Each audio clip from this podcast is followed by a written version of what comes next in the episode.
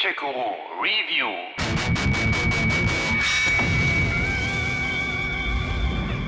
Ein Übel, ein altes Übel, fließt in den Adern eurer Familie, in ihrem Blut. Das war im Mai 2019, als sich A Plague Tale Innocence als echter Überraschungshit erwies. Mittelalter, Frankreich, eine fürchterliche Rattenplage, die Pest, dazu mit Amicia eine junge Heldin. Das verkaufte sich millionenfach und begeisterte die Kritiker. Es gibt eine uralte Geschichte. Sie handelt von der Prima Macula.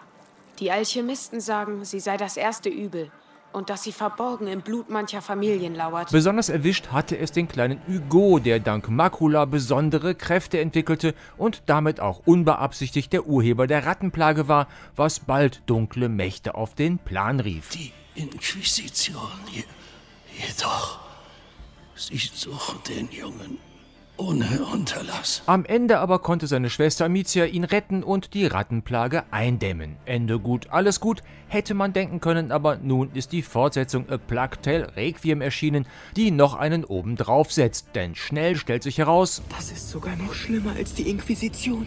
Schlimmer geht immer. Dabei sieht zu Beginn doch alles nach Friede, Freude, Eierkuchen aus. Nach den Aufregungen im ersten Teil haben sich Amicia, Brüderchen Hugo, ihre Mutter und ihr Lehrling Lukas auf den Weg in ein beschauliches Städtchen gemacht, wo ihnen der Orden ein Haus zur Verfügung gestellt hatte. Unterwegs bleibt sogar noch etwas Zeit für ein paar Kinderspiele, die gleichzeitig auch als Tutorial dienen. Komm, Amicia, die Amazone. Wir brauchen ein gutes Versteck. Gut, behalten wir ihn im Auge. Ja, wenn er kommt, fliehen wir. Aber schon nähern sich erste dunkle Wolken. Erst kommen sie einigen Söldnern in die Quere, die gerade ein Dorf und die dazugehörige Burg plündern. Wenig später geraten sie in eine Straßenkontrolle und werden selber für die Plünderer gehalten. Der Junge, Sie sind es! Komm her! Nein, wartet! Amicia! Du, halt den Karren auf! Aber sie können noch einmal entwischen und schaffen es schließlich in ihr neues Heimatstädtchen. Wir haben es wirklich geschafft. Ob die Leute hier nett sind?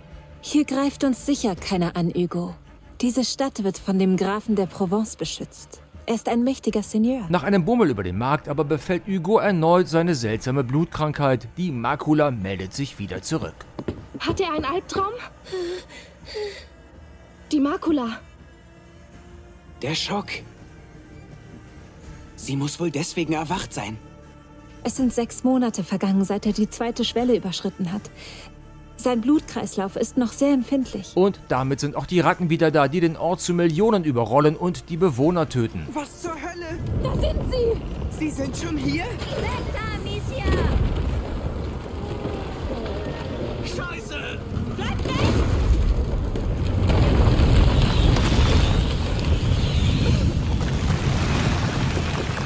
Der herbeigerufene Doc des Ordens ist keine große Hilfe. Für ihn ist Hugo ein hoffnungsloser Fall, der nach Marseille gebracht werden soll, wo man ihn dann sterben lassen will, ohne dass er weitere Rattenplagen heraufbeschwört. Hugo ist verdammt. Die letzte Schwelle bedeutet den Tod für den Träger. Das ist nicht seine Schuld. Je mehr ihr ihm wehtut, desto mehr Ratten wird es geben. Und noch mehr Menschen werden sterben. Und genau deshalb müssen wir ihn von hier wegbringen. Und während Amicia und Lukas durch die Ratten- und Söldnerverseuchte Stadt irren, um Fährmann Joseph zu finden, regt sich Hugo mächtig auf, mit üblen Folgen für Stadt und Bewohner. Nein, nein, lauft, lauft weg!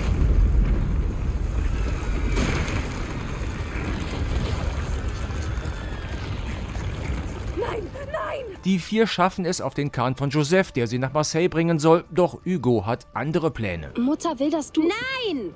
Die Insel! Dort muss ich hin. Da kann ich geheilt werden, Amicia. Wir können sie finden. Bitte. Und ein paar Überfälle, Tote und Wirrungen später machen sich Amicia und Hugo vom Acker, um allein die geheimnisvolle Insel zu finden, wo angeblich ein heiliges Wasser endgültige Heilung verspricht. Wie wäre es, wenn wir in See stechen? Nur du und ich. Finden wir deine Insel. Star des Spiels ist erneut die 14-jährige Amicia, die eigentlich selber noch halb Kind, die Beschützerin und womöglich auch die Retterin ihres kleinen Bruders sein muss. Die Entwickler haben versucht, diese Ambivalenz im Spiel umzusetzen, was aber nicht immer perfekt gelingt. Zwar spielt sie gerne und einfühlsam mit Hugo und ist dann selber ganz Kind, schaltet aber auch schnell in den Berserker-Modus und tötet quasi on the fly mal eben ein Dutzend Gegner, ohne das groß zu bedauern. Amicia, was machst du da? Wir müssen hier weg.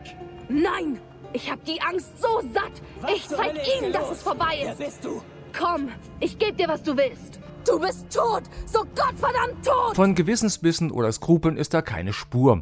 Und nachdem sie schon im ersten Teil zur munteren Serienkillerin mutiert war, setzt sie hier noch einen drauf. Auch dann, wenn sie die Wahl hat, einer Konfrontation aus dem Weg zu gehen. Na, wie gefällt dir das? So fühlt sich Gegenwehr an. Das sind zu viele. Es kommen immer mehr. Wir müssen hier weg. Dann geh halt! Das ist jetzt mein Revier! Hier werden sie sterben! Spielerisch verwendet Requiem prinzipiell dieselben Techniken wie der Vorgänger Innocence, hat diese aber enorm erweitert und verfeinert. Beispiel Schleichen.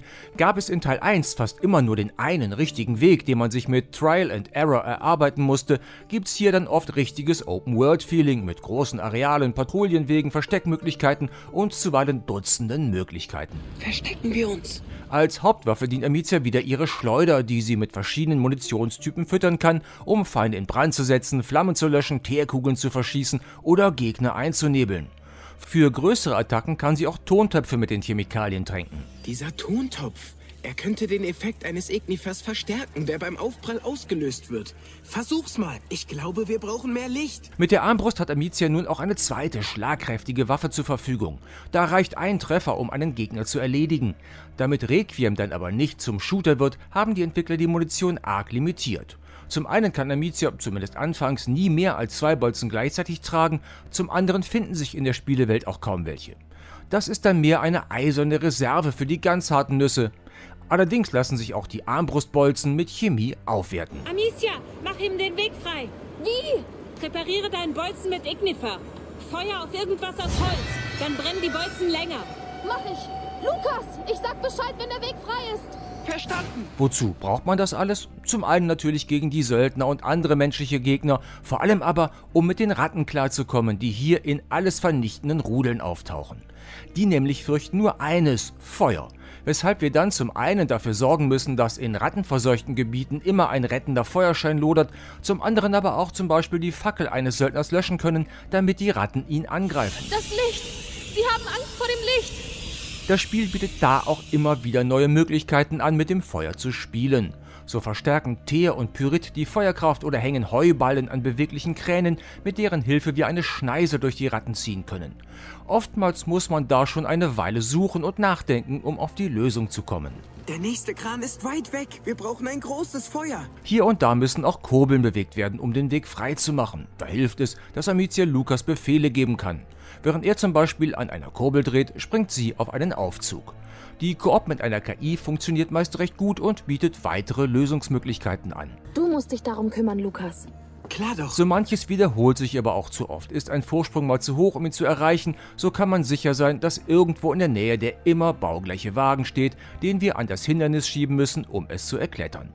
Aber na gut, bei The Last of Us gab es dafür ständig dann die Räuberleiter, das ist auch nicht einfallsreicher. Ach, zu hoch. Ich brauche noch einen Karren. So richtig abgefahren wird es, wenn wir Hugos Gedankenkräfte nutzen, um Feinde hinter Mauern zu sehen oder, noch viel besser, einen Schwarm Ratten aus der Sicht der Ratten lenken können, um Gegner abzunagen. Immer wieder überrascht das Game so mit ganz neuen Möglichkeiten. Langweilig wird das wirklich nie. Sowas gab's noch nie. Nicht nur im Spiel brennt öfter mal ein Feuer, auch die Technik ist der Burner. Okay, das war jetzt eine platte Überleitung, aber manchmal muss das einfach raus. Da sind zum einen die Unmengen von Details, die die Entwickler geradezu liebevoll eingebaut haben. Dazu gehören flatternd flüchtende Hühner, Lavendelblüten und anderes Grünzeug, das sich im Wind wiegt, oder NPCs, die scheinbar eigenständig agieren und nicht nach Schema F wie in anderen Games. All das lässt die Spielewelt unglaublich lebendig erscheinen. Unglaublich. Ja, Wirklich eindrucksvoll wird es aber, wenn gefühlt Millionen von Ratten aus dem Untergrund brechen und die Gegend fluten, wild übereinander wuselnd wie ein einziger Organismus.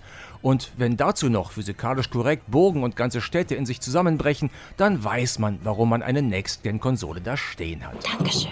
Auch der Sound ist vom Feinsten und trägt das Seine zur stimmigen Atmo bei. Vor allem ist da die deutsche Synchronisation zu loben. Die Stimmen passen gut zu den Figuren und klingen wirklich professionell.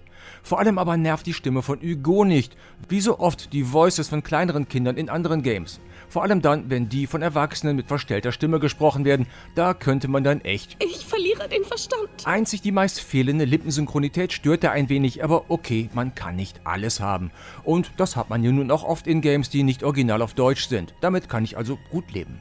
Etwas unschön ist allerdings auch, dass auch die etwas leblose Mimik nicht immer synchron ist mit den stimmlich großen Emotionen.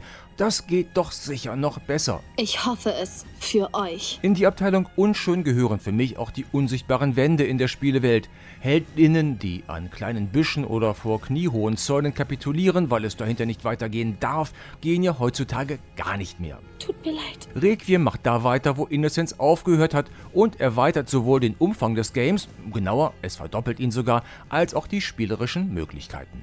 Die fein ausgearbeitete Beziehung der Geschwister untereinander, die imposanten Rattenhorden, die oftmals knackigen und originellen damit verbundenen Rätsel, aber auch die klasse Mittelalter-Atmo und die beeindruckende Spielewelt machen A Plague Tale Requiem zum Pflichtkauf. Und das ist jetzt, anders als beim Vorgänger, wenig überraschend. Fertig. Gamecheck Guru